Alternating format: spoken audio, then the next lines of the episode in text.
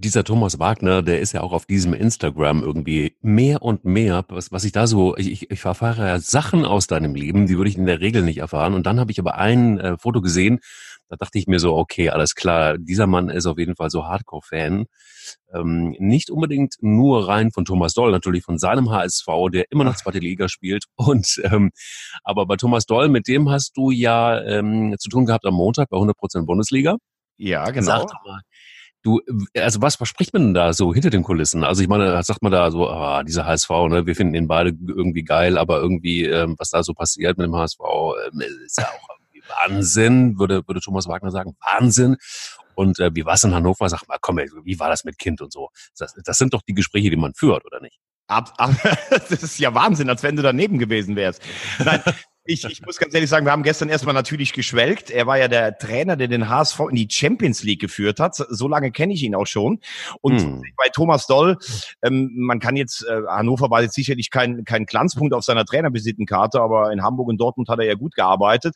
Aber was ich bei dem immer gemocht habe, der hat eine Energie. Das ist wirklich unfassbar. Du kommst da rein und der redet dann mit dem, mit dem Türsteher, mit der Putzfrau. Und dann sagt er so, manchmal, da kommt dann jemand rein und macht ihn, verkabelt ihn. Und dann sagt er so, Mensch Junge, das machst du richtig gut. Also das ist ein Motivator in, in Reinkultur. Ja, wir haben geredet äh, über die besonderen Strukturen in Hannover. Wir haben über den HSV geredet. Er glaubt wirklich, dass wir aufsteigen.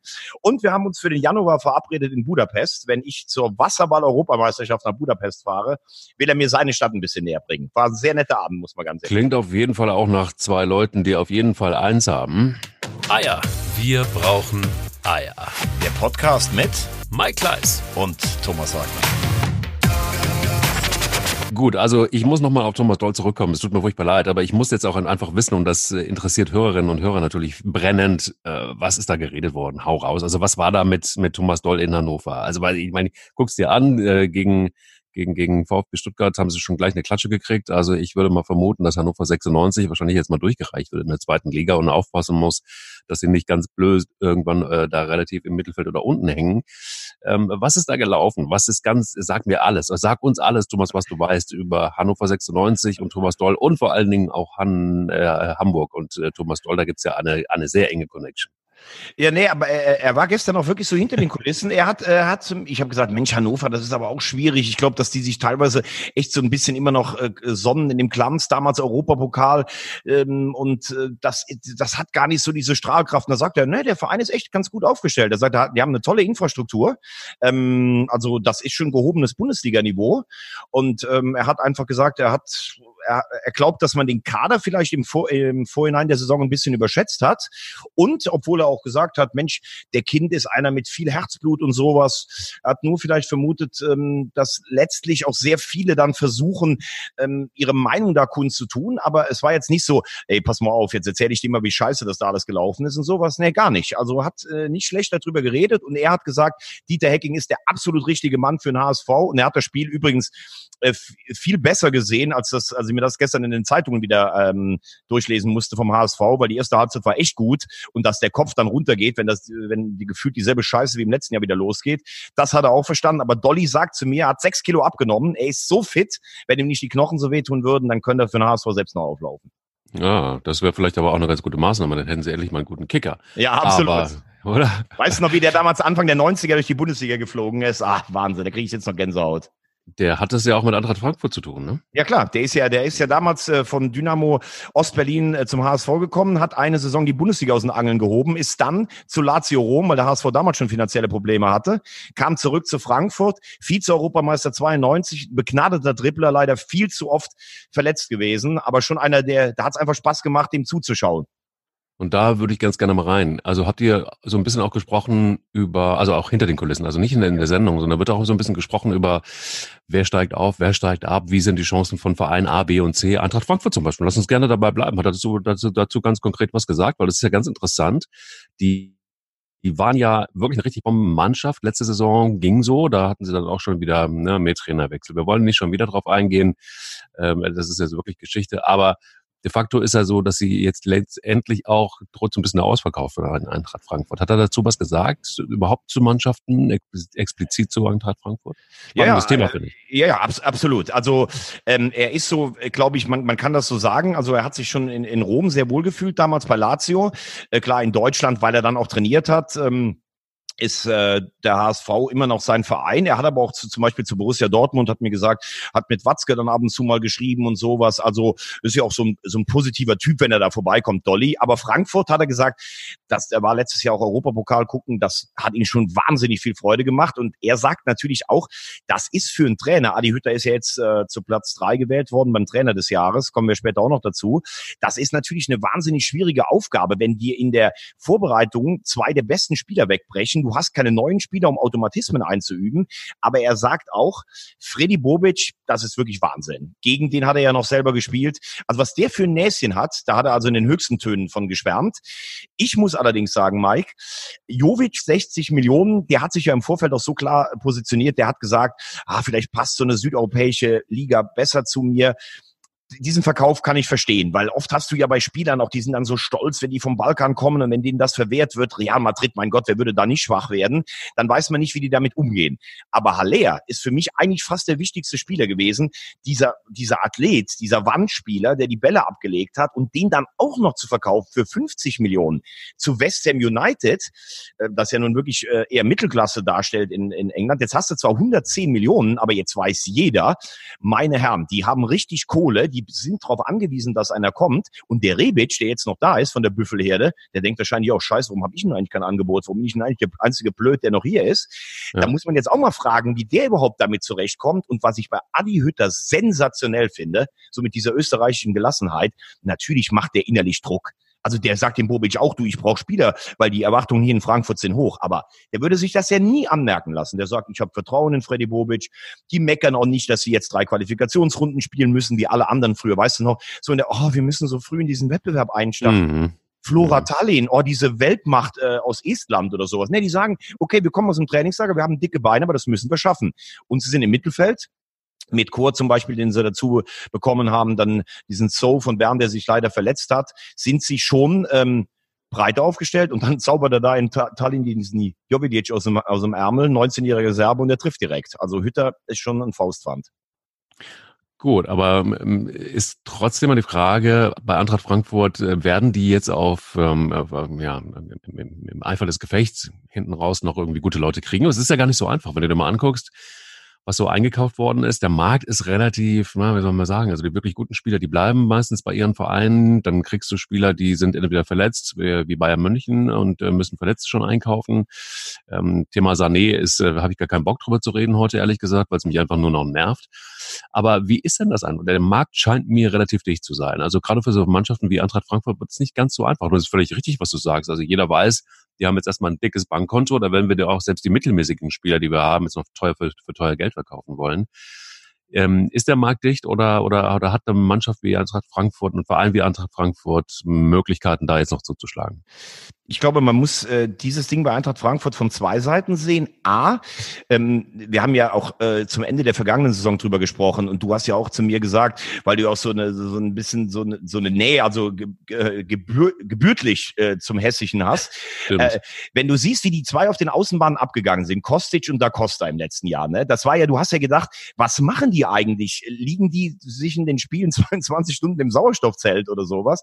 Ich glaube nicht, dass man so eine Power-Saison nochmal nochmal eins zu eins wiederholen kann. Deshalb fand ich den Ansatz zu sagen, wir brauchen mehr Qualität im Mittelfeld, auch im Zentrum. Rode haben sie jetzt schon zurückgeholt.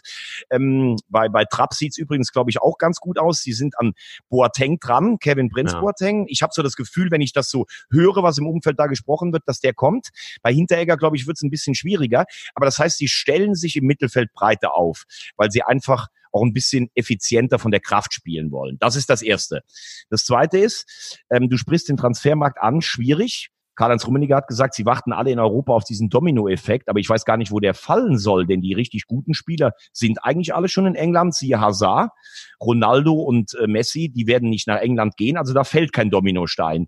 Und in dem Segment, wo sich Frankfurt jetzt bedienen kann, das sind ja so Leute, sagen wir mal, zwischen 8 und 20 Millionen. Und da habe ich bei Freddy Bobic immer den Eindruck, der kennt den französischen Markt sehr gut, der kennt die skandinavische Liga gut, äh, skandinavischen Ligen gut, der kennt Holland gut, der ist sehr gut vernetzt auf dem Balkan und ich glaube, das muss das Ziel sein für Frankfurt, ähm, zwei Spieler zu bekommen, wo du sagst, der eine schießt 15, der andere vielleicht zwischen 5 und 10 und hat Entwicklungspotenzial. Allerdings ist natürlich auch klar, er hat eine Wahnsinnsquote. Der kam hin und durfte im ersten Jahr vier Millionen ausgeben. Also was der da in den drei Jahren fabriziert hat, Freddy Bobic, das ist Wahnsinn. Ist ja auch zu Recht zum Manager des Jahres gewählt worden. Die Frage ist nur, was passiert mal, wenn denn jemand wie er ähm, der Neuzugang nicht einschlägt, Rebic vielleicht nicht an die Form kommt und ein bisschen lustlos ist und die Fans enttäuscht sind, weil die Ergebnisse nicht stimmen. Das wäre ein Dominoeffekt im Negativen für Frankfurt. Aber ich vertraue Freddy, dass der da noch einen holt, der einschlägt. Wird spannend werden mit Eintracht Frankfurt in der kommenden Saison. Wird aber auch spannend werden mit einigen anderen, ähm, die da teilweise aufgestiegen sind, teilweise etabliert sind. Lass uns doch mal so ein bisschen gucken, äh, vielleicht einfach mal so einen Split machen. Heute uns ein paar Vereine vorknüpfen, wie liegen die im Moment gerade mit ihren Einkäufen, wie werden die ungefähr abschneiden und vielleicht auch im nächsten Podcast dann irgendwie nochmal ähm, nochmal ein paar Vereine uns vor die Brust nehmen sozusagen. Wie siehst du den ersten FC Köln? Meinen äh, Top-Verein, der mit Sicherheit, da bin ich sehr, sehr sicher, wie äh, 50.000 andere jedes, jedes Mal auch im Stadion selber, dass die Champions League spielen werden, auf jeden Fall. Ähm, wie siehst du den ersten FC Köln? Bayer Lotzer scheint ja einen ganz guten Job zu machen und die Testspiele waren auch hervorragend. Ähm, ich muss sagen, ich bin, ich bin, bin, bin sehr, sehr sicher. Bin sehr, sehr sicher, dass der erste FC Köln es weit bringen also ich muss ja ganz ehrlich sagen, höchsten Respekt vor dir. Alle deine Tipps, die du im letzten Jahr abgegeben hast, bis hin zu Union Berlin steigt auf, die haben alle funktioniert. Ja. Deshalb nehme ich das schon ernst, was du jetzt sagst. Äh, also, gut, Champions League, da ist sicherlich ein bisschen äh, das Kölsche Gedankengut dabei. Ich finde, dass Bayer Lorzer das echt in Rekordzeit geschafft hat, so eine Wohlfühlatmosphäre zu schaffen. Ne? Also der, der, der jammert nicht über das wahnsinnig schwere Startprogramm, der jammert nicht, dass ihm manche Spieler erst äh, jetzt dazukommen, ähm, aber sie machen das ja ganz gut. Sie haben auf den Außenbahnen, äh, vor allen Dingen über rechts, ähm, haben sie richtig ähm, Tempo eingekauft. Sie machen mit Verstrate im Mittelfeld einen erfahrenen Mann. Ähm, also für mich wirkt das gut geordnet. Ähm, es wirkt jetzt auch nicht so, wir machen hier mal den gute Laune Onkel. Äh, der Bayer Lorzer kommt wirklich so daher. Im Umfeld ist es ruhiger geworden. Ähm, ich finde, der FC hat durchaus eine Mannschaft, die, wenn es gut läuft, ähm, sogar Mittelfeld sich richtig gut äh, positionieren kann in der Bundesliga. Das Problem ist nur, die spielen Pokal bei Wien Wiesbaden. Das ist das schwerste Los, was du in der ersten Runde kriegen kannst, weil Zweitligist. Die spielen dann in Wolfsburg zu Hause gegen Dortmund, in Freiburg zu Hause gegen Gladbach bei den Bayern. Jetzt stell dir mal vor, Pokal aus und nach fünf Spielen nur ein oder zwei Punkte. Was hier in dieser Stadt los ist. Also, ich leg mich fest. äh, ich leg mich trotzdem fest. Der FC wird äh, Zehnter und wird eine sorgenfreie Saison spielen. Okay. Kannst du damit, kannst du damit leben? Nee, natürlich überhaupt nicht. Das ist, das ist Wahnsinn. Also ich meine, das ist, ich, ich versuche mal den Griff ins oberste Regal. Ah, ja, ja. ja. Wie sich das äh, für einen, äh, ich bleib einfach mal im Sound von Thomas Wagner und ich werde einfach mal natürlich auch im Sound von Kleis bleiben und, und, und im Größenwahn äh, eines jeden ersten FC Köln-Fans. Das muss so sein. Ich bin also nicht ganz bei dir. Also ich glaube, dass die Mannschaft wird sich erstmal finden müssen. Also die Einkäufe, die da getätigt worden sind, die sind schon, das sind schon Brocken, äh, im wahrsten Sinne des Wortes teilweise. Und ich habe ein bisschen Sorge einfach deshalb, weil aus der Jugend, das ist ja so mein Thema, deshalb äh, merkt man ja immer dann, wenn, wenn man diesen Podcast hier hört, dass es mir wichtig ist, dass, dass, dass die junge Spieler auch, auch aus der eigenen Jugend hochkommen. Das ist nichts passiert. Also Noah Katterbach, fair, ist, hat, hat sich jetzt leider verletzt in, verletzt in dem Vorbereitungsspiel, aber könnte sein, dass er dann irgendwie integriert wird in die Mannschaft, aber ansonsten ist es ziemlich lausig. Ähm, man holt dann tatsächlich wirklich die erfahrenen Leute. Das äh, mag daran liegen, dass der Druck in Köln natürlich immer wahnsinnig groß ist, dass jeder Fan sagt, der, so wie ich auch, und völlig zu Recht, es muss Champions League sein. Also letztes Jahr noch zweite Liga und jetzt muss man Champions League spielen. Druck ist groß, Erwartung ist groß in dieser Stadt. Das ist ganz normal. Dementsprechend äh, geht man da so ein bisschen auf Nummer sicher. Und das ist es. Ich glaube, es ist ein bisschen die Nummer sicher. Es ist ähm, ein guten Fußball, den, den Bayer Lutzer da im Moment spielen lässt. Am Ende, um jetzt wirklich mal äh, wieder auf den Boden der Tatsachen zurückzukommen, glaube ich, wird es ganz, ganz schwer. Es wird so immer sein wie beim FC. Wenn es gut läuft, du hast es ein bisschen angedeutet, wenn es gut läuft, dann feiern sie und dann könnte es wirklich gut auch ein internationaler Platz werden. Wenn es im DFB-Pokal schwierig wird, wenn die ersten Spiele irgendwie so mittelmäßig sind, dann hast du sehr schnell auch Panik und Hektik. Und dann könnte es auch sein, und das ist tatsächlich mal eine Prognose, ich glaube, dass Bayer Lotzer ungefähr äh, zweite Hälfte Rückrunde wird es sich verabschieden und dann geht's für den FC darum, Europa noch zu erreichen. Und dann wird es ähm, also ich sag dir jetzt mal ganz ehrlich, wenn der FC in der Rückrunde noch die Chance hat, Europa zu erreichen, ja. Also warum soll dann Bayer Lorzer, wenn das Ziel ist, wir wollen die in die Klasse halten, warum soll der dann nächstes Jahr in der Rückrunde entlassen werden? Also das ist ganz einfach. Das ist das Anfangprinzip. Das Anfangsprinzip ah, okay. auch, aber System anders. System heißt das. System. System. System aber, aber ich ja. äh, finde interessant, was du gerade gesagt hast mit mit mit der Jugend. Ich nehme jetzt mal zwei Beispiele. Özcan, da haben sie alle gesagt, das ist das größte Talent, was der FC hat. So, jetzt ja. beobachte ich den auch schon seit zwei Jahren. Da muss man aber wirklich sagen, auch wenn dir das Thema am, am ähm, am Herzen liegt, der hat immer wieder seine Chancen bekommen. Du siehst auch immer wieder, dass das ein guter Fußballer ist. Du siehst aber auch immer wieder, dass ihm irgendwie so das Letzte fehlt. Ich kann das gar nicht sagen, was das ist. Ist das so ein bisschen die Ausgewogenheit, die Balance im Spiel zwischen nach vorne was machen und zu viel Aggressivität? Ist es so ein bisschen, dass es teilweise das Körperliche ist? Oder ist es einfach, dass alle gesagt haben, boah, da kommt Sally Oetschan aus der eigenen Jugend, das ist das Jahrhunderttalent, der muss das hier alleine stemmen. Jetzt hat mhm. Armin Fee gesagt, der muss vielleicht mal raus aus Köln, mal was anderes sehen aus seiner Komfortzone. Kann ich nachvollziehen, wenn ich Oetschan gesehen habe weil er, er hat, das ist ein Spieler, der kann mithalten, aber man hat sich mehr versprochen. Was anderes, wenn ich sehe, dass Tim Handwerker jetzt in Nürnberg spielt, da frage ich mich dann zum Beispiel, der kam damals als junger Spieler, den haben sie, glaube ich, irgendwie aus Leverkusen geholt.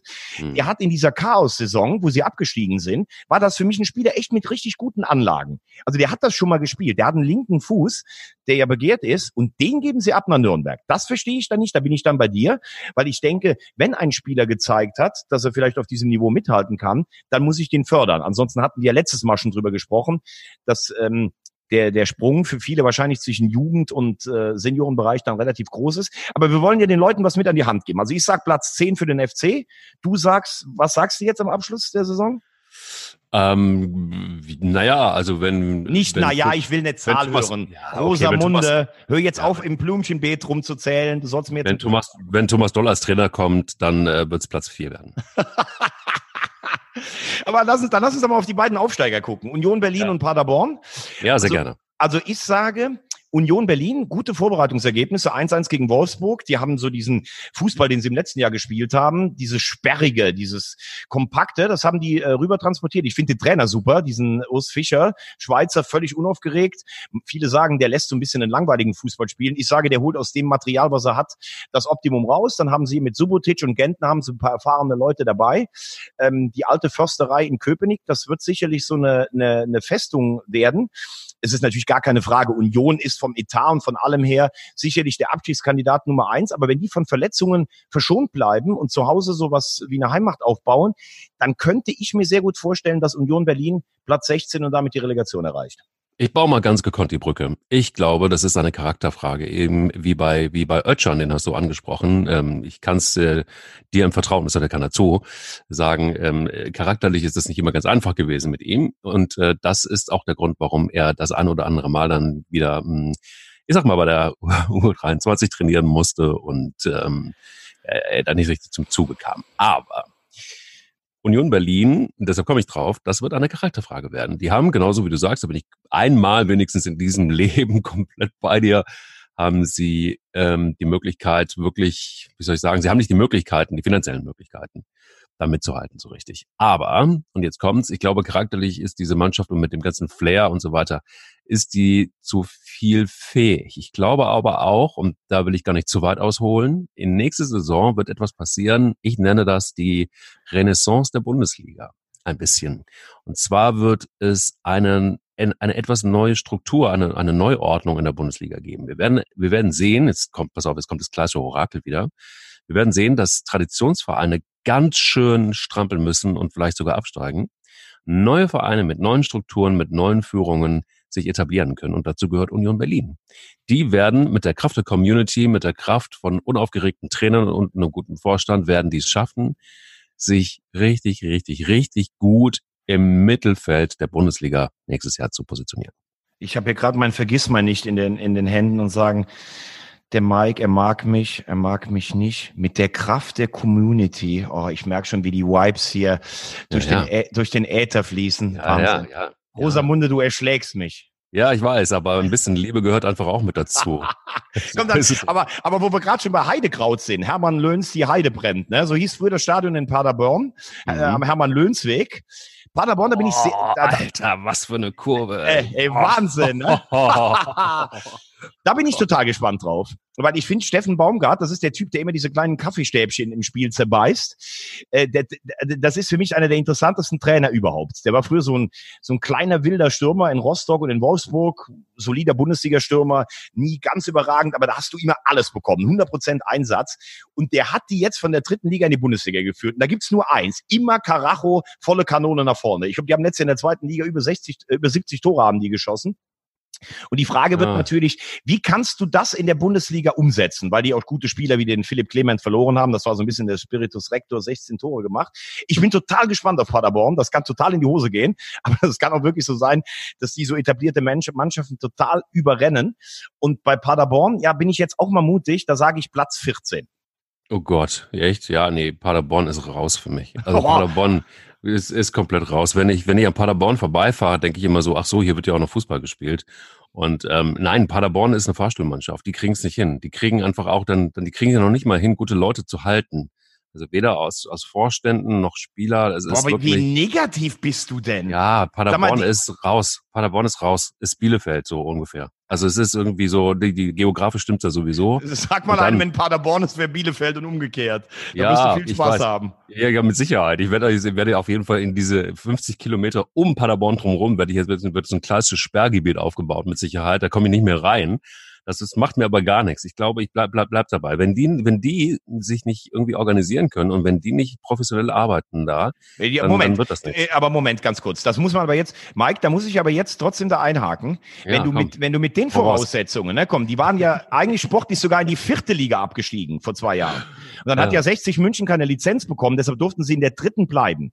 Dann Ja. sind sie aufgestiegen mit über 90 Toren in Liga 3, über Ja. 70 in Liga 2. Das ist echt attraktiver Fußball. Du kannst natürlich sagen, Paderborn kann ich jetzt nichts mit anfangen. Also es ist jetzt auch nicht so, dass die diese Stadt- Moment. Wobei ich war Ja. nach dem Pokalsieg des HSV, als ich dachte, wir sind im Viertelfinale, wir sind schon durch, war ich dienstagsabends in einem Karaokeabend in einem Irish Pub. Ey, das Ding ist fast explodiert. Also Paderborn kann sogar was.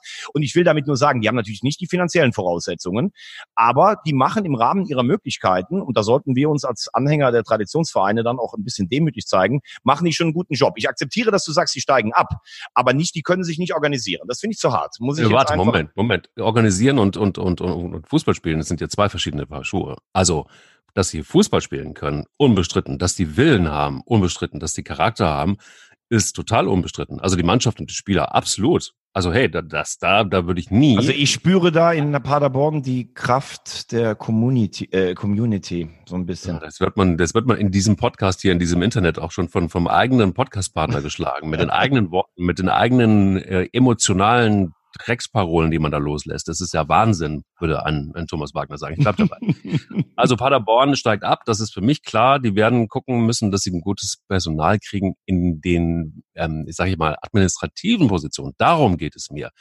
Darum Nachhaltigkeit, darum geht es mir. Jetzt kommt Rosamunde wieder mit Nachhaltigkeit und so weiter. Aber es ist angesagt, ähm, sie steigen ab. So, nächster Verein. Okay, ähm, und da muss man natürlich dann auch sagen, guck mal, das Problem ist für so einen Verein, letzter Satz dazu, Markus Kröscher hat super gearbeitet, dann kommt irgendwann Leipzig und das ist das Ja, Problem, tschüss. dann kauft er, Ja. kauft er weg, ne? So, dann kommen wir mal, dann kommen wir mal zu einem Verein.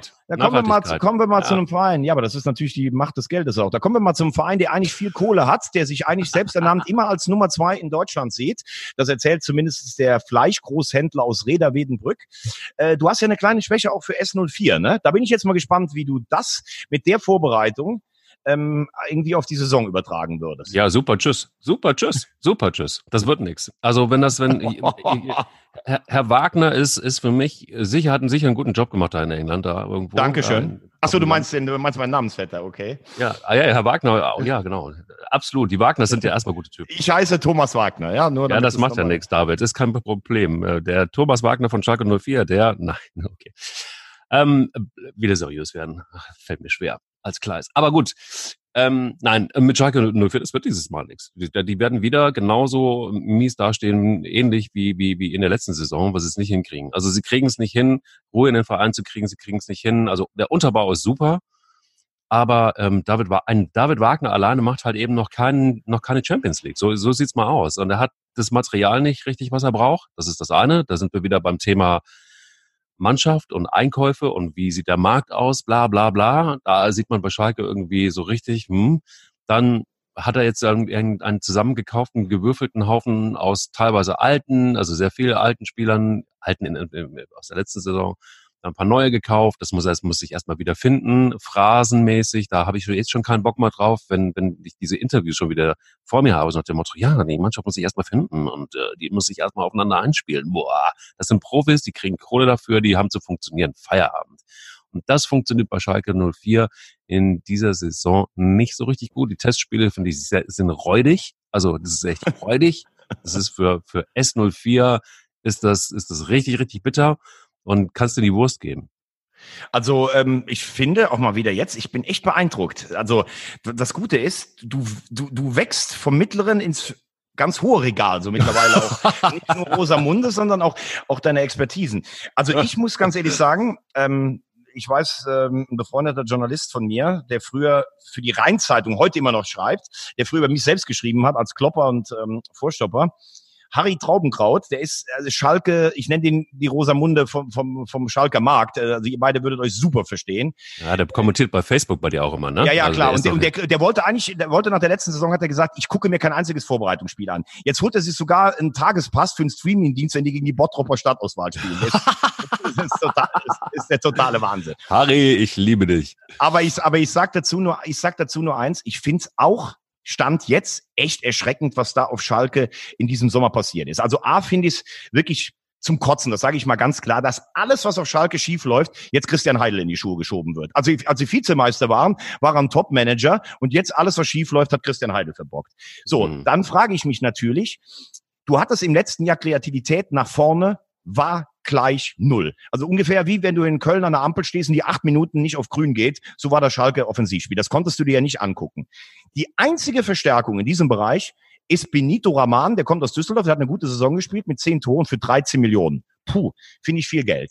Dann ja. Herr Rechke, eins meiner Lieblingsthemen, haben wir auch schon mal drüber gesprochen, dass der wieder ja, einen Job bekommen hat. Ah, er holt ja. dann seinen Freund Kabak, den er schon nach Stuttgart geholt hat, ja. den holt er auch nochmal für 15 Millionen, weil er sich dann feiern lässt. Boah, den können wir vielleicht in zwei Jahren für 60 Millionen verkaufen.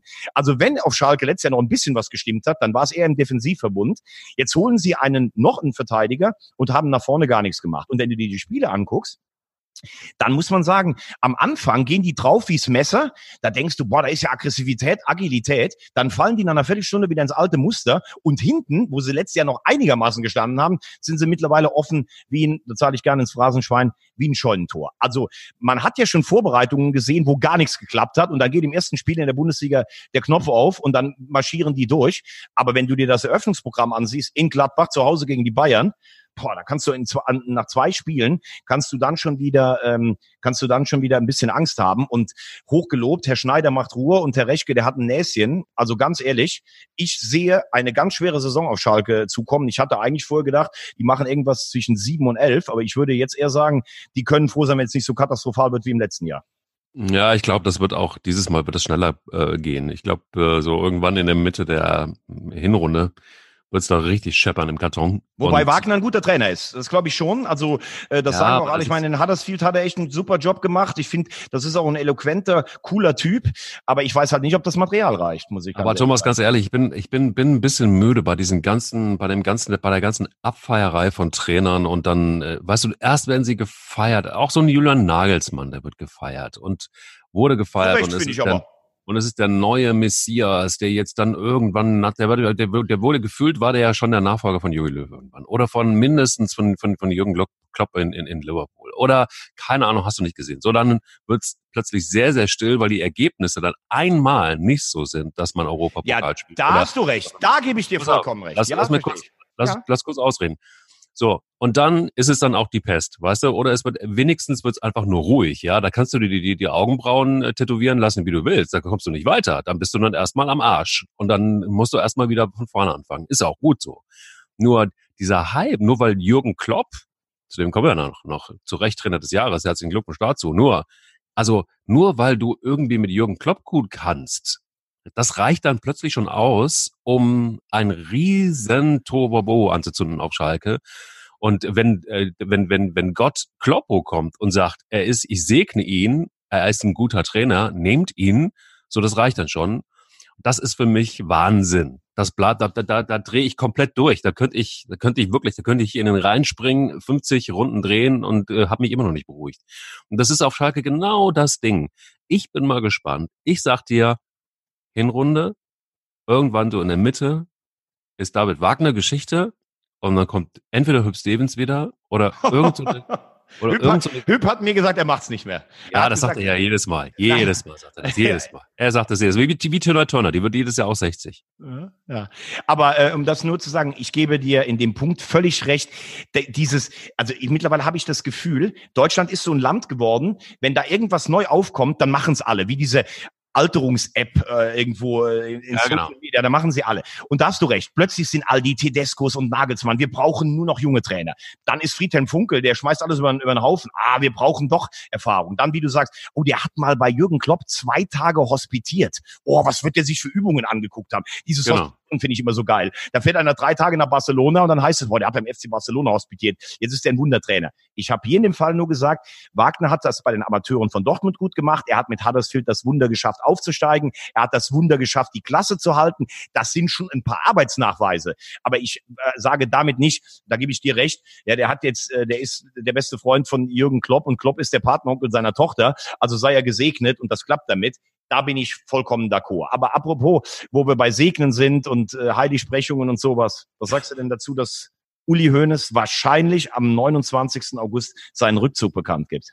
Ja, ich finde es allerhöchste Zeit. Also es ist wirklich allerhöchste Zeit. Es gibt ja schon mittlerweile Petitionen, Uli Hoeneß soll bleiben und so ein Quatsch, wo ich denke so, was ist eigentlich mit Deutschland los? Also da, da, da geht's ja schon weiter. Erst die Trainer, die sich die, die Augenbrauen tätowieren lassen, die, die geil sind und äh, die von Jürgen Klopp irgendwie mal eine Hospitantenstelle gekriegt haben, sind geil. Jetzt geht's irgendwie weiter, dass äh, man eine Petition für Uli Hoeneß irgendwie, den man vorher noch irgendwie, äh, keine Ahnung, weggeredet hat, so nach dem Motto, der Schwerverbrecher sitzt im Knast und man hat sich lustig über ihn gemacht und jetzt äh, will man ihn zurück. Also was ist eigentlich, was ist eigentlich in den Köpfen los, frage ich mich. Ich finde es völlig richtig, dass der Mann irgendwann der hätte eigentlich schon vorher abtreten sollen. Und ich verstehe den Zeitpunkt nicht. Also ich habe keine Ahnung, was da los ist. Das blickt ja auch niemand so richtig durch. Bildzeitung will's wissen, die weiß ja sowieso immer alles. Aber niemand weiß ja so richtig, was da wirklich los ist. Und und Kalle Rummeninger hat auch gesagt, hört irgendwann auf, aber der hat das ganz gut vorbereitet. Und plötzlich springt Uli Hoeneß aus der Kiste und sagt so Tschüss.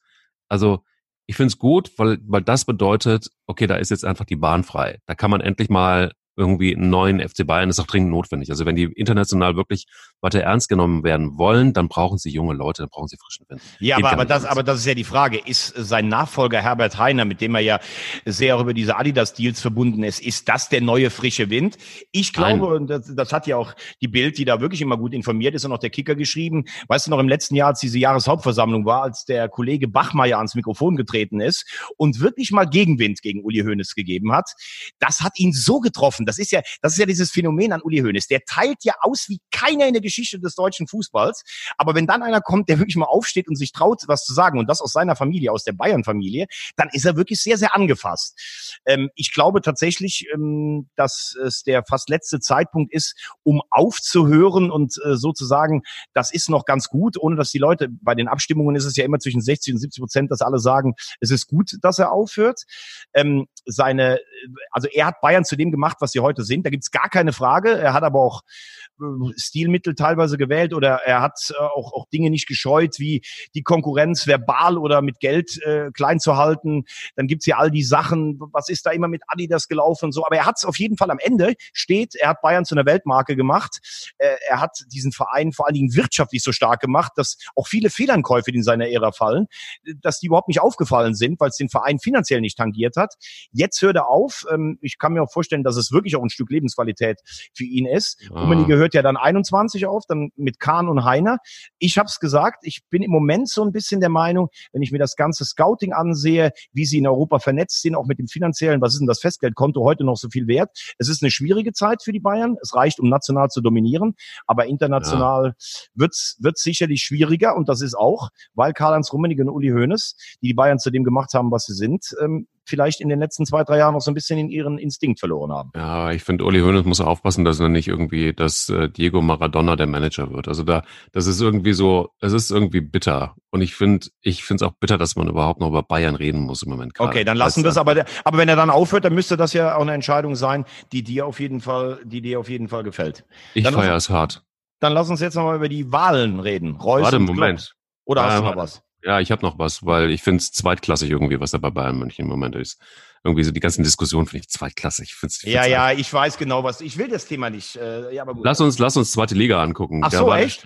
Lass uns, ja, für wer zweitklassig, hey, komm. Also ich, ich rede jetzt im FC Bayern irgendwie gerade einfach mal schlecht, ist mir auch völlig egal. Ähm, ich glaube, die zweite Liga ist spannend gewesen. Der Start fand ich mega spannend. Es gab so ein paar Sachen, da ich, die habe ich echt hart gefeiert. Ich habe hab, ähm, zum Beispiel den KSC habe ich hart gefeiert. 2-1 gegen Wien, fand ich geil. Ich fand äh, ganz geil, dass Stuttgart 2-1 gegen Hannover gewonnen hat, fand ich super geil. Und wie sie gewonnen haben, fand ich auch geil. Ich fand äh, den HSV, also zumindest Charakter, ne? also Eier haben sie gehabt, weil sie haben dann doch irgendwie noch einen Ausgleich geschafft. Das war, pff, ja, hinten raus dann irgendwie, es war alles recht dünn, fand ich. Aber ähm, Eier haben sie auf jeden Fall gehabt. Und ähm, was mich am meisten gefreut hat, war ähm, hier sag St. Pauli gegen Bielefeld, so ein Traditionsduell eigentlich schon fast. Ähm, 1-1 fand ich irgendwie auch geil, obwohl es ein schwaches Spiel war. Aber am meisten habe ich KSC gefeiert, obwohl ich bin, äh, habe ja lange in Baden-Baden gewohnt, du weißt, also Feuerwehr, ne? Also ja. beim SC Baden-Baden, also ich jetzt so. Klar. Ähm, deshalb Karlsruhe 30 Kilometer weg, da als Oli Kahner noch gespielt hat und äh, Mehmet Scholler gespielt haben. Super. Da, ähm, ich, ja. ich, äh, ich, mag den K, ich mag den KSC sehr. Ich habe mich auch sehr gefreut, dass die zurückgekommen sind. Toller Start.